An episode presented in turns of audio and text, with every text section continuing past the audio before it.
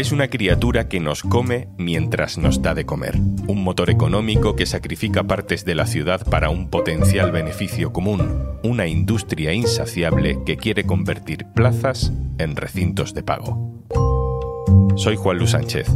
Hoy en un tema al día, Plaza de España. Que el turismo te acompañe.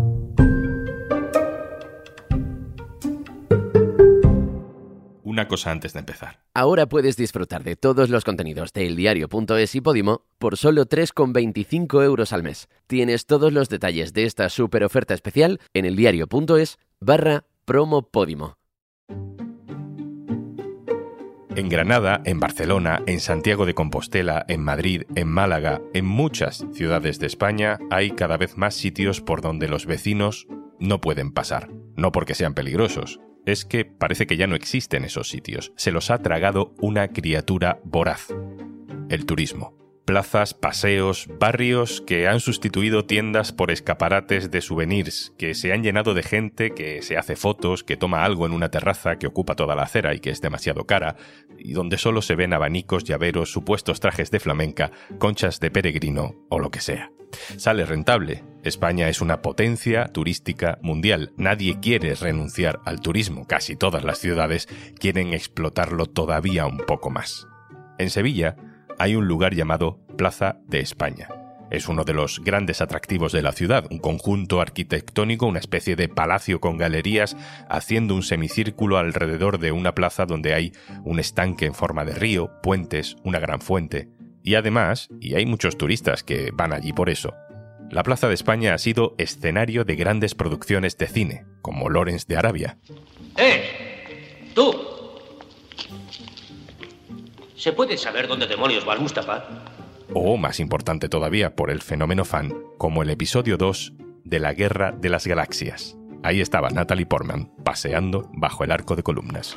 Cuando la reina me pidió que fuera senadora, no pude rechazarlo. El alcalde de Sevilla ha anunciado la intención de cerrar la Plaza de España para convertirla en un recinto, un recinto al que los turistas puedan entrar pagando. El anuncio ha derivado en una enorme polémica en la ciudad. Hay que decir que la Plaza de España de Sevilla no es una plaza urbana ni es un cruce de caminos. En esa plaza no está la iglesia ni el ayuntamiento. Está como las afueras del centro, en un parque. Pero para los sevillanos la Plaza de España sí es un lugar importante. Es donde nuestros padres nos llevaban de pequeños a corretear detrás de las palomas, o, a montar en barquita en el estanque, o a sentarnos en los bancos de azulejos para aprender geografía. Había un mural por cada provincia de España. Ahora dicen, la plaza seguirá siendo gratis para los sevillanos, aunque los turistas paguen, pero ya sabemos lo que va a pasar cuando los sevillanos quieran ir a pasear por su plaza. Colas, tornos, merchandising, y que la fuerza y el turismo te acompañen. Hablemos de espacios públicos y de turismo. Es un debate que no solo afecta a esta plaza y no solo afecta a esta ciudad. Pau Rodríguez, el diario.es en Cataluña. Hola. Hola. Pau, en Barcelona hay también un espacio público, por ejemplo, en el que hay que pagar una entrada para poder pasar por ahí. Es el Parque Güell, ¿no? Sí, exactamente. Se cumplen ahora un poco más de 10 años desde que el ayuntamiento em, puso en marcha esta medida, precisamente por la masificación turística a la que estaba sometido el parque desde hacía tiempo. Em, la medida se puso en marcha en octubre del 2013 y lo hizo el gobierno de Xavier Trías entre algunas quejas de vecinos por el hecho de que se, digamos, se cerrase el parque al acceso libre. La fórmula que se utilizó fue la de poner em, un método de pago para los turistas y los demás barceloneses también debían pagar a no ser que estuviesen justo al lado del parque, los barrios colindantes, digamos, al, parque, a los cuales no se podía em, cerrar el, el, derecho de paso, ¿no? Y luego los demás barceloneses tenían la opción de inscribirse en una web y a través de ella solicitar el acceso al, parque y podían entrar. Dices que esa tasa se impuso hace 10 años. ¿Cómo, se hizo? Sí, el Parque Güell, eh, que como sabéis es uno de los parques más visitados y más famosos del mundo, tiene la zona, digamos, patrimonial, que es la parte central del parque, donde está pues la escalinata, la fuente con el dragón, la sala de las 100 columnas, etcétera, etcétera, etcétera, que es la que concentra la mayor parte de las visitas. Inicialmente solo se cerró esa parte. ¿Qué ocurría entonces? Que mucha gente seguía yendo al Parque Güell, algunos de ellos sin entrada, y al ver que era de pago, pues simplemente eh, paseaban por el entorno, hacían fotos desde el exterior y desde los otros accesos, con lo que la masificación, digamos que permanecía. Simplemente eh, se trasladaba de la zona monumental a todo el resto del parque.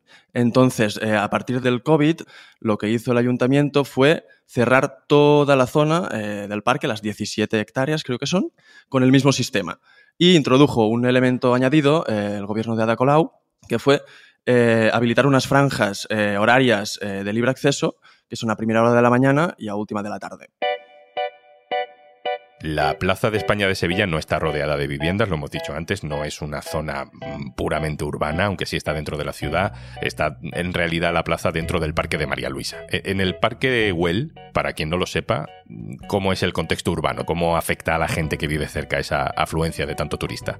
El problema del Parque Güell es que está emplazado en una zona eh, rodeada de barrios, digamos, de carácter popular, con muchas calles estrechas, empinadas, eh, de difícil acceso y además, eh, si se le añade una afluencia muy elevada de turistas, hace muy difícil, digamos, la circulación de, los vecinos en sus quehaceres diarios. Para acceder al parque, la mayoría lo hace a través de las líneas de metro que te dejan en Gracia y sube andando pero eh, también ah, un, ejemplo de cómo de difícil es la convivencia entre turistas y vecinos en una zona como esta es la de un autobús, em, un autobús de barrio que se llena hasta el punto de que no pueden acceder los propios vecinos.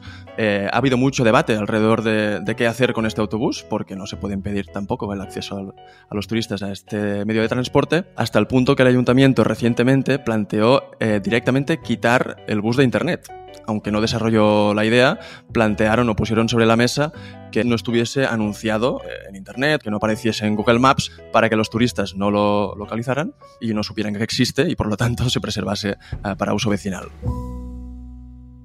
Hay una razón también que se da para cobrar entrada. Vamos a cobrar entrada para descongestionar ese espacio, para que haya menos gente y que esa mm, gente pague. Y al final, pues sale más rentable a que, venga mucha gente gratis a ese espacio, ¿no? Eso en Barcelona mm, se ha conseguido después de estos 10 años, porque Ada Colau no tocó el modelo y Jaume Colboni parece que tampoco. Lo cierto es que las cifras nos dicen que de los 9 millones de visitantes que recibía el Parkway, ahora recibe 4,4, es decir, la mitad. Aunque los vecinos, si les preguntas, te dirán que eh, sigue estando la zona llena de turistas y en general eh, este parque se sigue percibiendo como un equipamiento turístico exclusivamente, sin ningún interés para los vecinos, eh, sobre todo habitual, diario. Pau Rodríguez, el diario.es en Cataluña. Muchas gracias. Gracias a vosotros.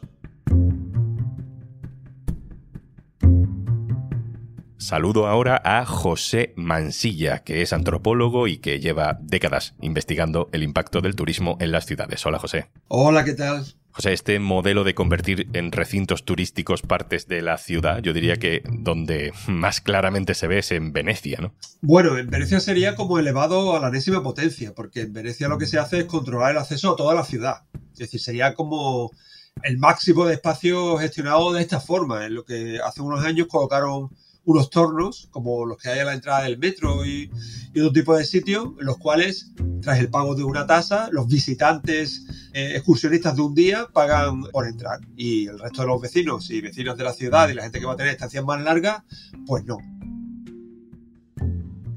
Con este debate en Sevilla sobre la Plaza de España, quienes defienden la postura del Ayuntamiento José dicen que hay otros ejemplos en España eh, donde también se cobra a los turistas y nombran eh, los lagos de Covadonga, el Teatro Romano de Mérida, el Caminito del Rey en Málaga. ¿Son equiparables estos ejemplos?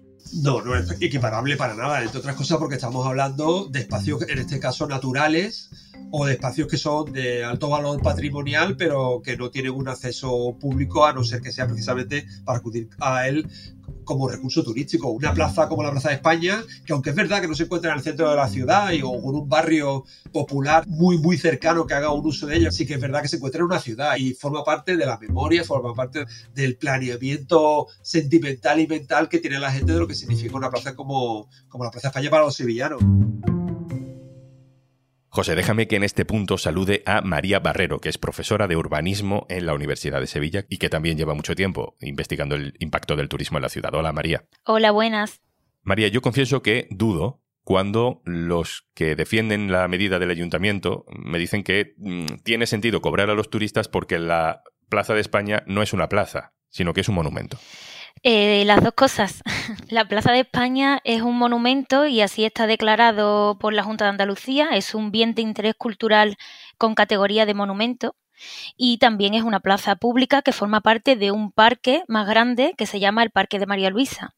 En realidad un monumento es una categoría de protección. Quizás a veces lo asociamos a lo que quizás estamos más acostumbradas, ¿no? Como una catedral, una iglesia, un palacio, pero un monumento puede ser cualquier cosa. En realidad la categoría de monumento lo que implica es un nivel de protección máximo, que según la ley de patrimonio. Entonces es una plaza que forma parte de un parque que son monumentos, están declarados y protegidos como monumentos. En todo caso, según tu experiencia analizando este tipo de medidas, una vez que se hace esto, que se limita bajo pago la entrada a este tipo de espacios, ¿qué pasa después? Bueno, yo creo que mm, la experiencia nos dice que cuando se realiza o se toman este tipo de decisiones, eh, luego suele ser bastante difícil recuperarlas. ¿no? Claro, aquí por ejemplo podríamos mencionar el caso de la ampliación de las licencias de veladores, ¿no? que no deja de ser lo mismo, al final es un cercamiento urbano y una privatización de un espacio público para un uso privado y comercial. ¿no?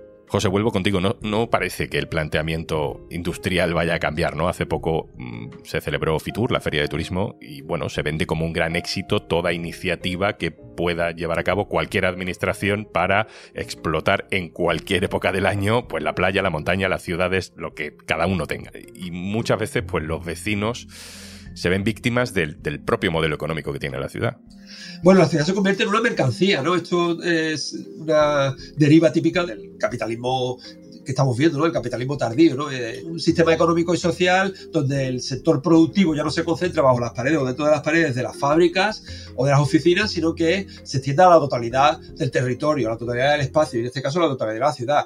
Entonces, si incrementamos y permitimos que los límites o los bordes del turismo sean eh, sobrepasado, pues al final acabamos convirtiendo a la ciudad en una especie como de aparador, de gran escaparate, pero eso tiene unas consecuencias que pueden acabar afectando de gran manera, y ya lo están haciendo, ¿no? El incremento del precio de la vivienda, la homogenización del paisaje comercial, la masificación del espacio público, etcétera, etcétera, que solamente puede ir a, a peor si no se empiezan a tomar medidas.